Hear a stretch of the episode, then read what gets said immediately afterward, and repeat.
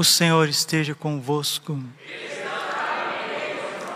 Proclamação do Evangelho de Jesus Cristo, segundo Lucas.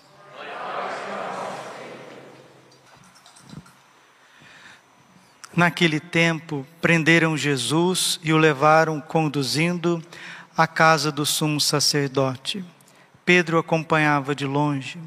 Eles acenderam uma fogueira no meio do pátio e sentaram-se ao redor. Pedro sentou-se no meio deles. Ora, uma criada viu Pedro sentado perto do fogo, encarou-o bem e disse: Este aqui também estava com ele.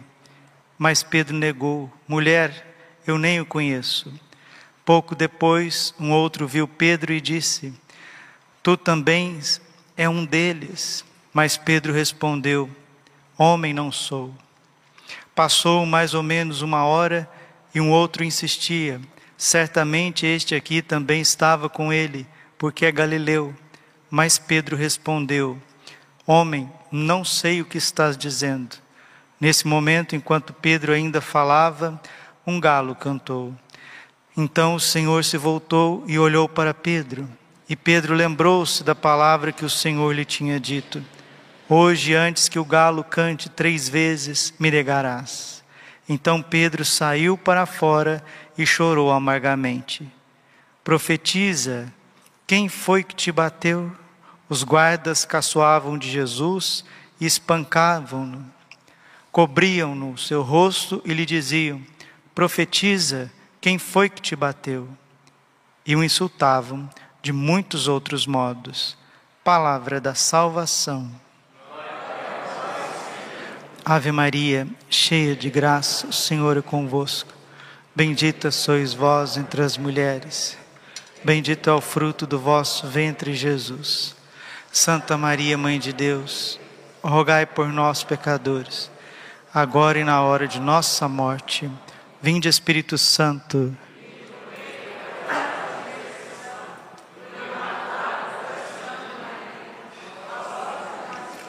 Vinde Espírito Santo, vinde por meio da poderosa intercessão do Imaculado Coração de Maria, vossa amadíssima.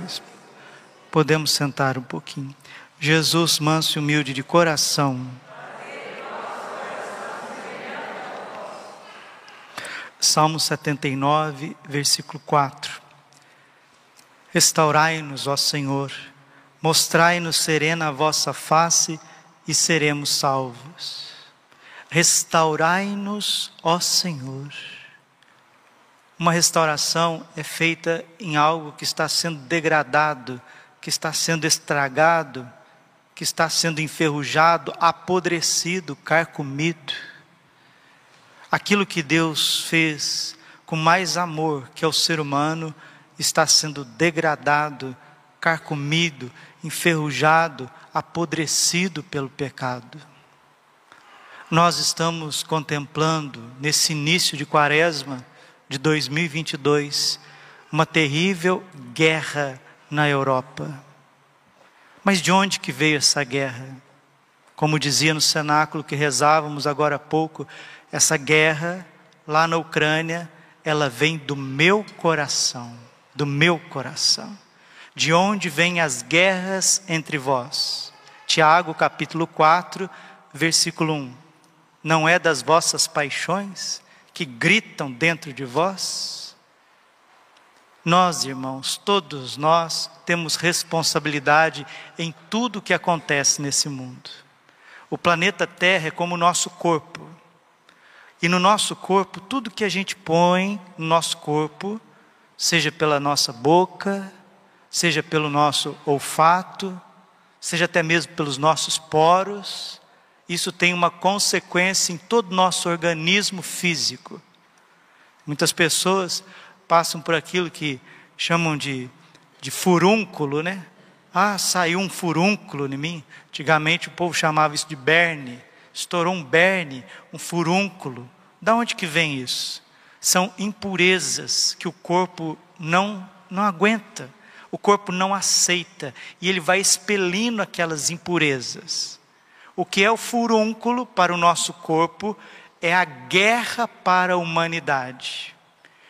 Quando a humanidade entra em guerra, é porque tem muita impureza entre nós, tem muita baixeza, muita mentira, muita hipocrisia, muita falsidade, muita magia, muita adoração a Satanás, muita profanação de Jesus Cristo, muita heresia no interior do catolicismo. É um furúnculo, a guerra é um furúnculo, é um pus purulento, né? com um odor muito forte que vai saindo por todos os lados. Então existe uma maneira da gente reparar tudo isso, é olhando para Cristo. Daniel capítulo 3, versículo 41. De coração vos seguiremos de agora em diante.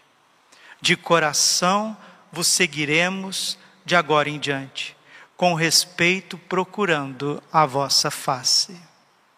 São Paulo diz aos Coríntios, 2 Coríntios capítulo 4, versículo 6, porque Deus que disse das trevas brilha a luz, é também aquele que faz brilhar a sua luz em nossos corações, para que irradiássemos o conhecimento do esplendor de Deus que se reflete na face de nosso Senhor Jesus Cristo. Quantas vezes nós ouvimos ao longo da nossa vida, feriado de carnaval, terça-feira de carnaval, quantos pecados e por quantos anos não se nos cometeu em, tal, em tais de carnavais. Quantos pecados, quantas atrocidades ao longo deste mundo nós fomos cometendo. E agora, tudo que foi acumulado no organismo da humanidade está sendo expelido em forma de pestes, em forma de pandemias, de guerras, de sanções, de coerções, de limites na nossa liberdade. E daqui para frente, se nós não nos convertermos, também da fome, da fome. Padre, parece que agora, daqui para frente, a gente está vivendo um tempo de desgraças, tempos de castigos. A palavra de Deus diz que há um tempo para cada coisa debaixo do sol. Parece sim que entramos num tempo de muitas correções. Por quê? Porque todos nós não demos ouvidos ao céu. O céu veio a nós através da Sua Mãe Santíssima Vamos ser bastante sinceros.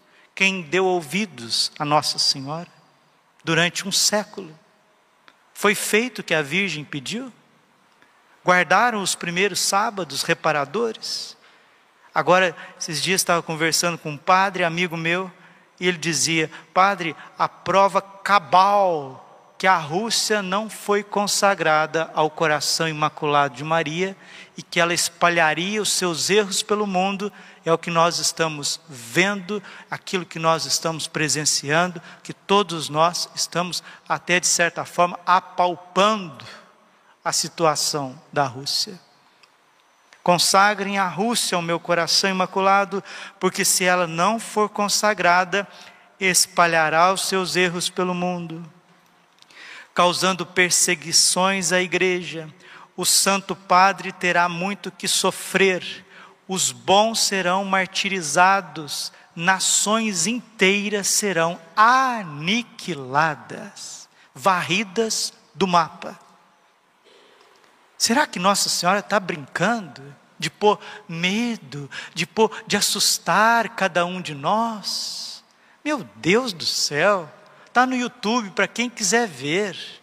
Põe lá, dia 25 de março de 1984. Quem foi o cerimoniário? Foi o padre Gabriel Amorte, o grande exorcista da igreja. Ele foi o cerimoniário daquela ocasião onde o Papa São João Paulo II iria consagrar a Rússia nominalmente como a Virgem pediu em Fátima. Ele iria mas por pressões de dentro e fora da igreja, pressões muito fortes, o Papa não consagrou. E São João Paulo II estava enérgico naquela manhã. Pode ver, está no YouTube, entre lá.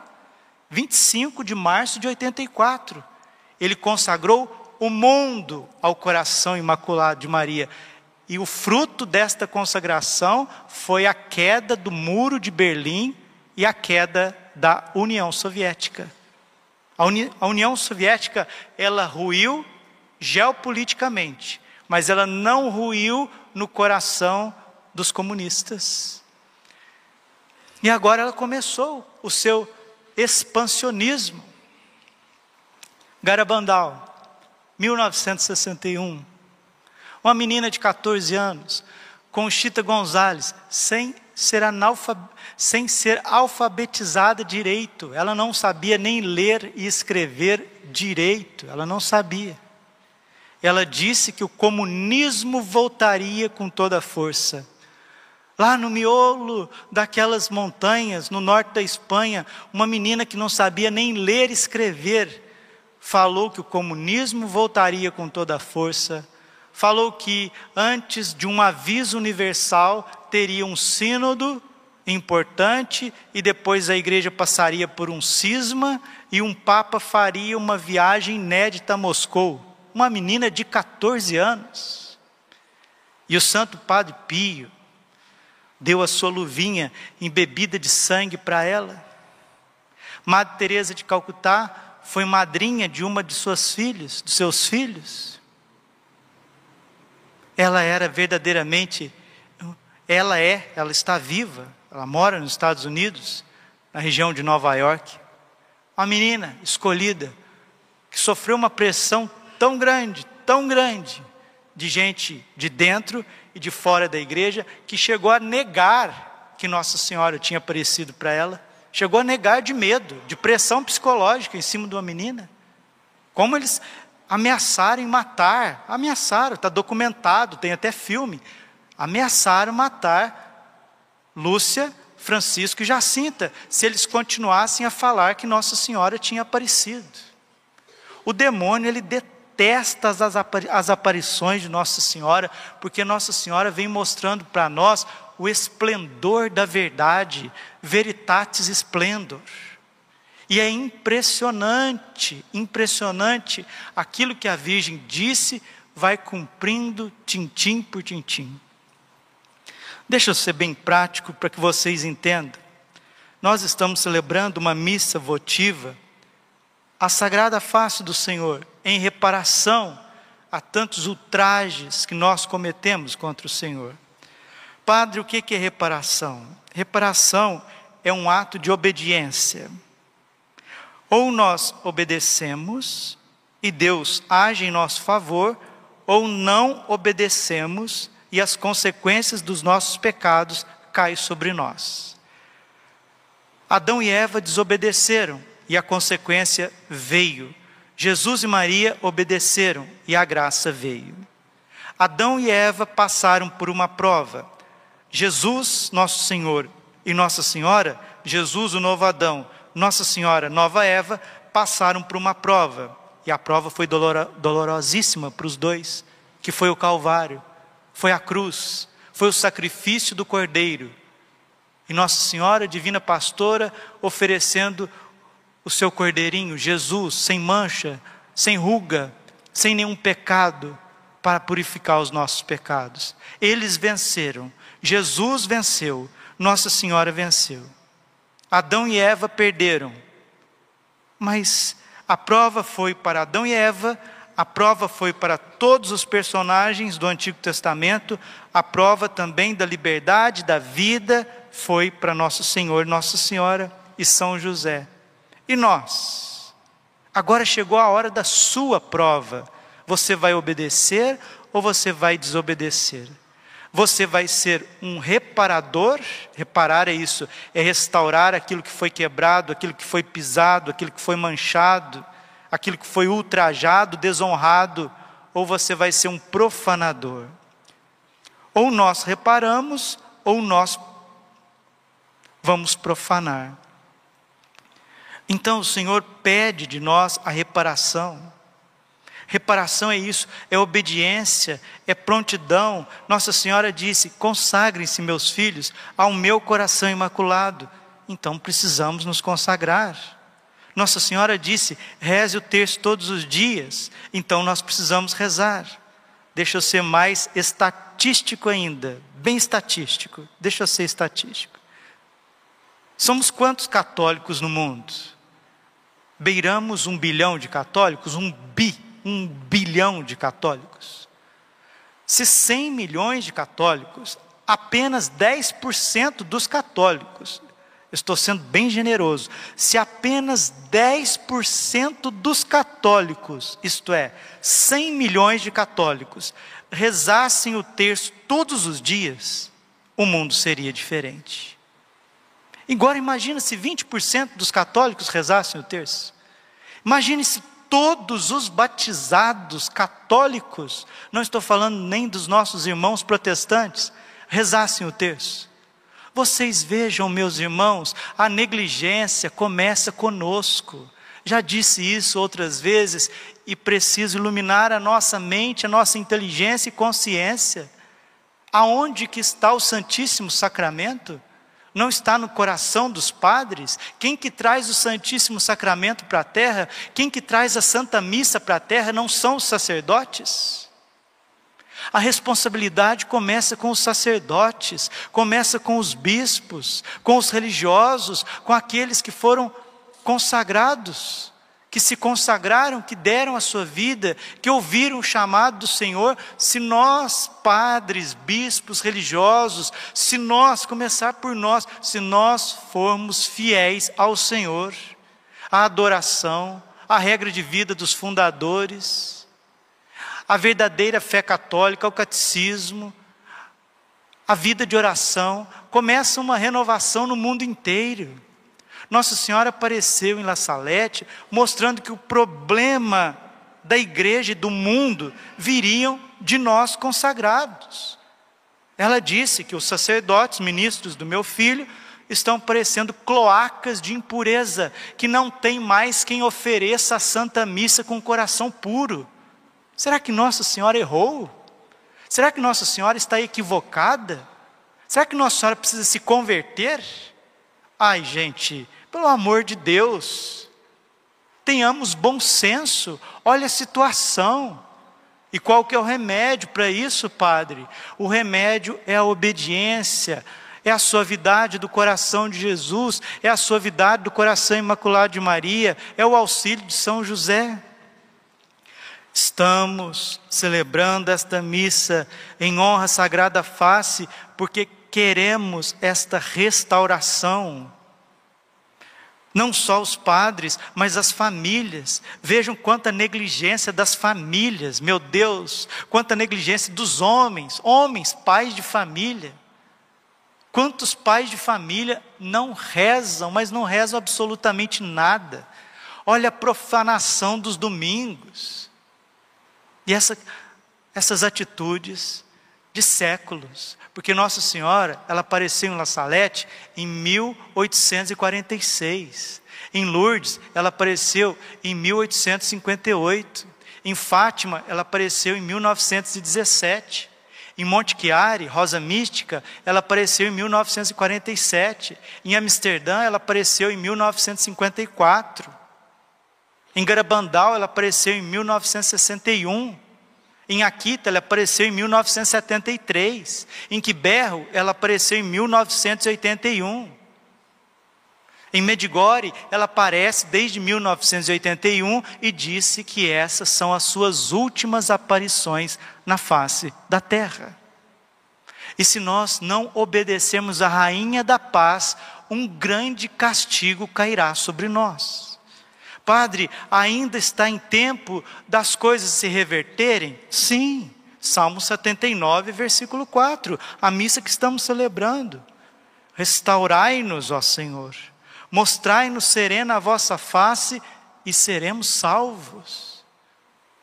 O desejo expresso de Jesus, ele não sabe o que faz, nosso Senhor Jesus Cristo não sabe o que faz para atrair cada um de nós de forma livre e responsável. Quer ver? Veja, por exemplo, tantas promessas do Sagrado Coração de Jesus. Para quem guardar as nove primeiras sextas-feiras de cada mês, confessando e comungando e tendo os divinos corações em casa, mediante a entronização dos divinos corações, guardar todas as primeiras sextas-feiras, rezar a ladainha do coração de Jesus, se consagrar ao coração de Jesus. Veja quantas promessas em torno da devoção ao Sagrado Coração de Jesus.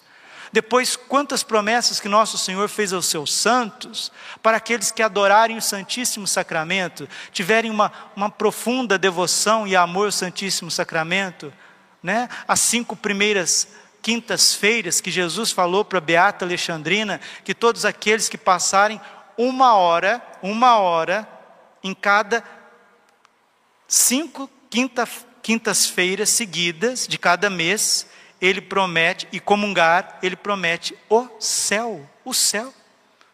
São tantas graças que Deus vai mostrando, os sete Pai Nossos de Santa Brígida da Suécia, a devoção à divina misericórdia, que é acompanhada de tantas graças, somente de ter o quadro da divina misericórdia abençoado dentro das nossas casas e rezar o terço. Gente, o que que isso não acontece? Então, o céu, ele é criativo em graças, em bênçãos. Nossa Senhora com o escapulário, Nossa Senhora com o rosário, Nossa Senhora com a Imaculada Conceição, a devoção a São José, guardar a devoção a São José, rezar a São José, o cordão de São José, a medalha milagrosa, são, o céu é extremamente criativo para conosco, para que nós consigamos as graças na terra e depois possamos morrer com uma certa serenidade. Restaurai-nos, ó Senhor, mostrai-nos serena a vossa face e seremos salvos. Salmo 79, versículo 4. Daniel, capítulo 3, versículo 41. De coração vos seguiremos de agora em diante. Amanhã nós começaremos a quaresma, de agora em diante, com respeito procurando a vossa face. Hoje eu fui rezar, e a hora que eu estava diante do crucifixo, amanhã eu vou falar um pouquinho da oração diante do crucifixo. É outra graça também que o Senhor dá às santas chagas, o terço das chagas, através de Santa Marta de Chambon que é visitandina, quantas graças que o Senhor concede àqueles que veneram, que adoram as suas santas chagas, o seu preciosíssimo sangue. Quantas promessas que é envolvida a santa paixão do Senhor, a sua humanidade, seu coração, a chaga do ombro. Jesus falou para São Bernardo de Claraval que aqueles que venerarem a chaga do seu ombro, que foi a dor mais desconhecida que ele teve, vão mergulhar nos doces mistérios do seu amor. E os católicos desconhecem esse tesouro, esse tesouro, porque não tem quem apresente. Eu lembro certinho ali no começo dos Atos dos Apóstolos, aquele etíope, eunuco, que estava lendo o livro do profeta Isaías e não sabia e o Espírito Santo arrebatou o diácono Felipe até aquela carruagem, e ele estava lendo, e o diácono perguntou para ele: O que está lendo? Ele estou lendo a palavra de Deus, a palavra dos Hebreus, mas não tem quem me explique, não tem quem me, me evangelize. E naquele momento o diácono Felipe evangelizou, foi um, um apóstolo para ele. Graças ao Santo Bom Deus, ainda temos a internet e de um tempo para cá, de uns 4, 5 anos para cá, como que a internet está pululando, pululando de evangelizadores. Se eu fosse falar de canais católicos aqui, eu ficava até meia-noite. Quantos canais, quantos evangelizadores, quantos apóstolos, homens e mulheres de Deus, para levar para nós esse tesouro da salvação. São Paulo fala aos Colossenses, Colossenses capítulo 4, versículo 4: possa eu fazê-lo conhecido, como é o meu dever. E hoje o meu dever é fazer a sagrada face um pouquinho mais conhecida. As dez promessas que nosso Senhor Jesus Cristo ele fez para aqueles que venerarem, adorarem a sua santa face, colhida das das obras, dos escritos de várias santas, entre elas Santa Gertrudes, Santa Matilde, a serva de Deus Pierina de, de Michele e também irmã Maria de São Pedro, Carmelita de Dijon, na França. São palavras do Senhor àqueles que venerarem a sua face. Ele está dizendo assim: primeira promessa, por minha sagrada face alcançareis a salvação de muitas almas. Pedi, nada vos será negado. Cada vez que se contemplar a minha face, derramarei o meu amor nos corações. Segunda promessa: nenhum daquele que honrar minha face será separado de mim, ele disse para Santa Matilde. Terceira promessa: os devotos da sagrada face receberão pela contemplação de, de minha natureza humana um vivo resplendor da minha divindade e será esclarecido no fundo de suas almas. Ele disse isso a Santa Gertrudes. E continua. Quarta promessa. Do mesmo modo que procurardes reparar a minha face desfigurada pelos pecados, assim eu cuidarei da vossa alma, tornando-a tão bela como era, como saiu das fontes batismais. Quinta promessa. Esta face é como um selo de divindade, pois tem o poder de imprimir nas almas que elas se dedicam, contrição tão perfeita, que mesmo seus pecados será transformados diante de mim em joias de ouro precioso. Você está escutando? O Senhor está dizendo: se você for devoto da sagrada face dele, terá a sagrada face na sua casa, as igrejas ter exposta a sagrada face, fizer missas à sagrada face, ladainha da sagrada face, honrar, nem que seja uma vez por mês a sagrada face, o Senhor está dizendo que os teus piores pecados, Ele tem o poder de transformar em pérolas preciosas. É promessa, gente. Mas quem que leva a sério? Me diga, quem que leva a sério as promessas de Deus? Isso é falta de reparação. O que é falta de reparação? Deus fala, Deus promete, eu não obedeço, continuo vivendo do meu, do meu jeito, sem obedecer. É isso. Esse é o maior pecado que existe na face da terra. Deus vem com o seu amor, Deus vem com os seus tesouros, Deus vem com as suas graças. Não, eu tenho mais coisa para fazer. E passa, passa. Santo Agostinho disse: Eu tenho medo da graça que passa e não volta mais. Eu tenho impressão que tem gente dentro da igreja e fora da igreja que assim escuta as coisas como se fosse um zunido, mas parece que a palavra não vai lá dentro do coração da pessoa. Parece que não cai, não cai dentro do coração da pessoa. Eu tenho essa impressão. Sexta promessa: venerando a minha santa face em espírito de expiação, serão para mim tão gratos como Santa Verônica, farão uma generosidade igual a dela, eu gravarei os meus traços divinos nas suas almas. Sétima promessa: oferecendo a minha santa face ao meu Pai, apaziguarão a minha cólera divina e obterão a conversão dos pecadores, como se fosse uma moeda celestial. Eles farão milagres pela minha santa face eu vou iluminá-los com a minha luz, rodeá-los com o meu amor e farei perseverantes no bem. Oitava promessa: eu serei o defensor perante o meu Pai de todos aqueles que, por palavras, escritos ou orações, defenderem a minha causa nessa obra de reparação. Na hora da morte, purificarei a face das suas almas de todas as manchas do pecado e lhes devolverei a sua formosura original. Percebe que todas as promessas, elas vêm para restaurar a nossa imagem quebrada. Eu lembro muito bem daquele filme que na verdade é um romance de um escritor inglês, Oscar Wilde, O Retrato de Dorian Gray.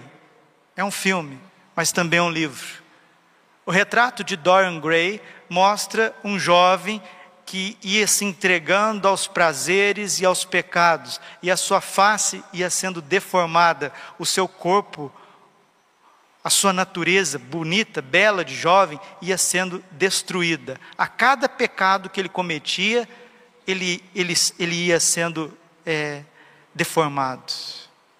aquele retrato ia sendo destruído. E quando nós veneramos, adoramos a sagrada face do Senhor, vai sendo reconstituído a imagem original que Deus nos criou. Isso é muito forte, isso é muito bonito. Oito. Desculpe. Nove. Eu garantirei aos meus devotos, os devotos da minha sagrada face, contrição tão perfeita que seus pecados serão transformados diante de mim em joias de precioso tesouro. Repete de novo. Nenhum deles será afastado de mim, na oferenda da minha face ao Pai. Eles serão, eles terão acalmado a sua cólera e eles vão adquirir como uma moeda celestial o perdão por seus pecados. Eu abrirei a minha boca para pedir ao Pai para garantir todas as preces que eles me apresentarem. Décima e última promessa do Sagrado Coração de Jesus, aqueles que venerarem, adorarem, cultuarem, conhecerem a sua sagrada face. Vou iluminá-los com minha luz e vou consumi-los com meu amor. Eu lhes darei frutos de boas obras. Eles vão com a piedosa Verônica enxugar a minha adorável face ultrajada pelo pecado e eu vou imprimir minha divina fisionomia em suas almas. Em suas mortes, vou renovar neles a imagem de Deus, apagada pelo pecado. Semelhante à minha face, eles brilharão mais do que muitos outros na vida eterna, e o brilho da minha face vai enchê-los de alegria e de prazer dez promessas do Senhor Jesus, aqueles que daqui em diante, porque Daniel 3,41 está dizendo, de agora em diante, de coração, vos seguiremos, Senhor, com todo respeito, procurando a vossa face. Santa Teresa d'Ávila, São Francisco de Assis, Santa Catarina de Sena, Santo Inácio de Loyola, São João da Cruz, são Francisco de Sales, todos os grandes doutores e místicos dizem para nós que você quer ser devoto, você quer ser santo, você quer ser inflamado pelo amor de Deus, comece com a santíssima humanidade de Cristo. Lucas capítulo 6, versículo 40. Todo discípulo bem formado será como seu mestre, será como seu mestre. Lucas 6,38: se um cego guia outro cego, os dois acabam dentro do buraco. Oséias capítulo 4, versículo 6: O meu povo se perde por falta de conhecimento. Mas é verdade também que muitas vezes atiramos pérola aos porcos e o que é santo aos cães. Porque parece que as pessoas ouvem, mas não colocam em prática. Quero terminar essa homilia fazendo um alerta para todos nós aqui do Brasil. No dia 25 de 3 de 2005, lembrando que ninguém é obrigado a acreditar nas mensagens de Nossa Senhora. A igreja não obriga ninguém a acreditar nas mensagens de Nossa Senhora. Ninguém. Ela não obriga. Se você, como fiel católico, disser assim: ah, eu não acredito em La Salete, eu não acredito em Fátima, eu não acredito em, em Medigore, eu não acredito em Anguera, tudo bem, você pode, como fiel católico, não acreditar nas mensagens de Nossa Senhora. Mas hoje em dia, com essa crise incrível que nós vivemos, uma crise humana e também eclesial, a quem nós iremos, senão ao coração imaculado de Maria? A quem nós iremos? É Nossa Senhora que está sustentando cada um de nós, com as suas mensagens, com o seu coração, com o seu auxílio. É ela que está sustentando a igreja, como ela sustentou os apóstolos no momento da paixão e das grandes perseguições. Em Anguera, ela disse, dia 25 de março de 2005, e termina essa homilia. Queridos filhos, Sou a vossa mãe dolorosa e sofro por aquilo que vos espera. Peço-vos que sejam fiéis ao meu filho Jesus, o vosso único e verdadeiro Salvador. Acolhei com alegria os ensinamentos de Jesus para ser de salvos. A humanidade distanciou-se de Deus, e os meus pobres filhos trilham pelas veredas da autodestruição. O demônio conseguiu seduzir grande número de almas, e meus pobres filhos caminham como cegos a guiar outros cegos. Cuidai da vossa vida espiritual. Não vivais preocupados com as coisas materiais. Confiai no Senhor. Rezai pela paz do mundo. Olha a atualidade da mensagem. Rezai pela paz do mundo. Rezai também, de modo especial, pela vossa nação. Vós não podeis imaginar quantos sofrimentos virão para vós. Sabeis que das águas profundas do oceano que banha o vosso Brasil virá aquele que trará sofrimento e dor. Dizei a todos que Deus tem pressa e que já não podeis viver estacionados no pecado. O Brasil estará na guerra. Rezai, dobrai vossos joelhos em oração. Do Senhor virá o socorro para os fiéis. Esta mensagem que hoje vos transmito em nome da Santíssima Trindade Obrigada por me teres permitido reunir-vos aqui por mais uma vez. Eu vos abençoo em nome do Pai, do Filho e do Espírito Santo. Amém. Anguera, Brasil, 25 de março de 2005. Que mensagem atualíssima. Lembra de todo o Antigo Testamento. O povo se distanciava de Deus, se entregava a pecados de idolatria de magia, de espiritismo, se entregava aos magos, aos feiticeiros, se entregava a prazeres, não devolviam o dízimo, não guardavam os mandamentos do Senhor, não ouviam os profetas, eram invadidos por nações inimigas. Se isso aconteceu no Antigo Testamento, se isso aconteceu em toda a história da igreja e está acontecendo agora, por que não há de acontecer com o Brasil? Ai, Padre, Deus não há de deixar. Que Deus e Nossa Senhora não deixe mesmo. Mas se nós não nos convertermos, o Brasil também corre grande risco de ser invadido. O Brasil corre grande risco de entrar numa guerra. Quem tem ouvidos, ouça, e quem viver, verá. Glória ao Pai ao Filho Espírito Santo, como era no princípio, agora e sempre. Coração imaculado de Maria, confiança, saúde e vitória.